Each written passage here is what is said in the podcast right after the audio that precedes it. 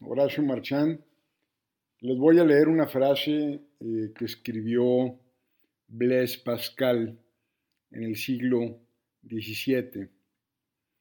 Eh, decía así, la condición humana está compuesta de inconstancia, aburrimiento y ansiedad.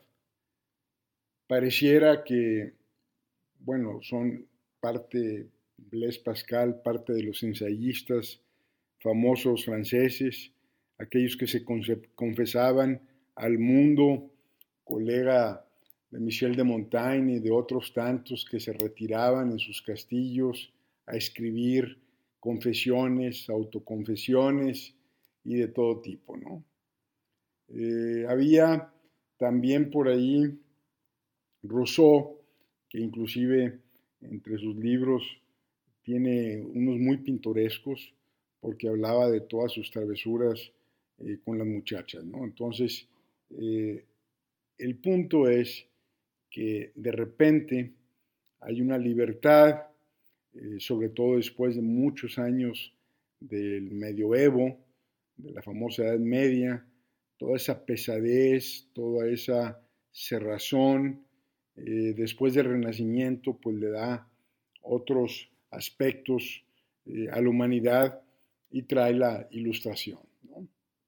Entonces Blaise Pascal pues se atrevió a escribir estas palabras hace muchos años y que parecen tan vigentes eh, como pues quizás toda la vida. Ahí eh, hay, yo lo resumo en las tres A's, eh, el mundo, la vida, experimentamos ambivalencia, es decir, tenemos un doble valor a veces contradictorio de las cosas. La misma cosa a veces le damos un valor y a veces le damos otro valor, el doble estándar famoso, y eso cambia pues con las circunstancias. Pareciera que no hay definiciones claras que eliminen esa ambivalencia, sino que conforme experimentamos a la vida, nos damos cuenta que la famosa verdad absoluta pues es cada vez más cuestionada. Entonces, los humanos este, pasamos eh, mucho tiempo en la ambivalencia, dudamos y por eso eh, hay muchos fanáticos que tan pronto encuentran la forma de eliminar la ambivalencia, por ejemplo, se incorporan a un culto, eh, adoptan una forma de vida, aceptan una forma de pensamiento, les dicen a qué horas levantarse, a qué horas rezar, a qué horas hacer los rituales que les corresponda. En ese momento la ambivalencia queda diluida. Eh, ahí, eh, al adoptar un culto, se soluciona el problema de la ambivalencia. La otra A le llamo ansiedad y la ansiedad es el boleto a la vida. O sea, los organismos que están vivos están repletos de ansiedad. Eh, es muy fácil apreciarlo con eh, niños chiquitos o con cachorros. Parece que simplemente no pueden estar quietos. Tienen que estar tocando, eh, experimentando, interactuando, perdón, con el mundo para ver qué es lo que van descubriendo. Y, y, el enemigo, y en la otra esquina de la ansiedad, de ese estado inquieto, de ese deseo de querer hacer algo, muchas veces sin saber qué es, está la depresión. Entonces, la ansiedad es el boleto a la vida y la depresión es el boleto a la muerte. Entonces, cuando alguien eh, se queja de que tiene ansiedad, bueno, pues estamos del otro lado, ¿no? Realmente es parte de la condición humana el que el organismo esté en ebullición, los sensores activados, y eso es, eh, habla de una persona saludable. Naturalmente, los extremos, los excesos, eh, ahí se puede encaminar la ansiedad a esquemas, pues de hacer ejercicio, meditación, etc. Pero la ansiedad es como la fuerza motriz de, un organismo. La, siguiente A eh, es la angustia.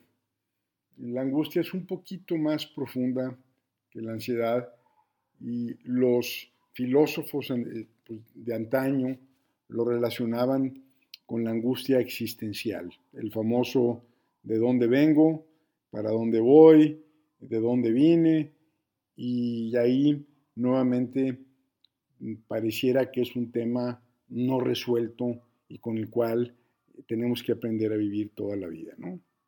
Ansiedad, ambivalencia, angustia.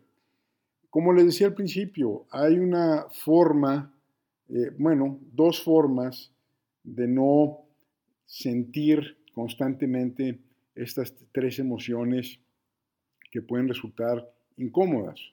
Eh, la primera, pues es que se incorporen a un culto, que incorporen un dogma, que se fanaticen con algún líder o alguna idea, que tenga a su vez un manual de conducta o un manual del creyente perfecto, y en ese momento eh, la persona queda liberada, como que se fusiona eh, con, algo mayor, se fusiona con el grupo, deja de cargar con él o con ella misma y, bueno, le puede funcionar. Eh, hay muchos ejemplos a través de la historia donde el convertirte trae esos beneficios se pudiera discutir que es una forma de renunciar a la vida, pero digo se podría discutir porque también eh, el incorporarte a ciertas creencias puede ser el camino. Yo no sé cuál sea el camino. Lo que sí sé es que cuando se incorpora alguien a un grupo y lo adopta totalmente, la ansiedad, la ambivalencia y la angustia están bastante moderadas. La otra forma, pues es que estén muertos o que estemos muertos. Eh, los seres muertos no padecen de ansiedad, ni de ambivalencia, ni de angustia. Eh, estas tres variables, emociones, que obviamente hay muchas más, eh, no solamente hay tres, las, las utilizo y lo planteo como que pareciera que hay un, vacío perenne en la condición humana, un vacío que ha querido llenarse a través de mitología, de religión, de adoptar ciertas, como lo decía, creencias, pero hay ese vacío de que si tan solo pudiéramos llenarlo, que si tan solo como decían los antiguos, pudiéramos reconectarnos con la fuente, como le dicen los cabalistas, si tan solo pudiéramos hacer X, Z o W, ese vacío se desvanece. Y yo creo que ese vacío eh, es lo que finalmente nos define como entidades vivas. La condición humana es estar vacío. La condición humana es estar en el, anhelo de, querer llenarse. La condición humana es de búsqueda, eh, no es de elementos eh, que carecen de misterio. las cosas más, mm, las que más vida tienen, de las que se han hablado a través de los milenios, son los, de los grandes misterios. Eh, cuando algo se sabe, cuando algo ya tiene certeza, muere, perece, porque dos y dos son cuatro. Pero cuando hablamos de eh, temas que siempre nos han estado rondando en la cabeza o en el espíritu, eh, a final de cuentas nos representa un reto constante a la humanidad de sortear y, de aceptar la ansiedad como el boleto a la vida, la ambivalencia como una duda válida eh, ante las autoridades o cualquier cosa que huela a absoluto, y, la angustia, que pues es eso, es, es, de los grandes misterios que nos empuja, que nos, que nos avienta a, esa búsqueda interminable de, lo que es ser humano. Entonces, si sienten un vacío, pues es que están vivos. Este, si sienten eh, cualquiera de las emociones de las que hablamos, eh, felicidades. Eh, vamos a seguir con esta aventura y seguir pues aceptando las condiciones de lo que implica ser humano y tener la fortuna de estar vivo. Hasta luego.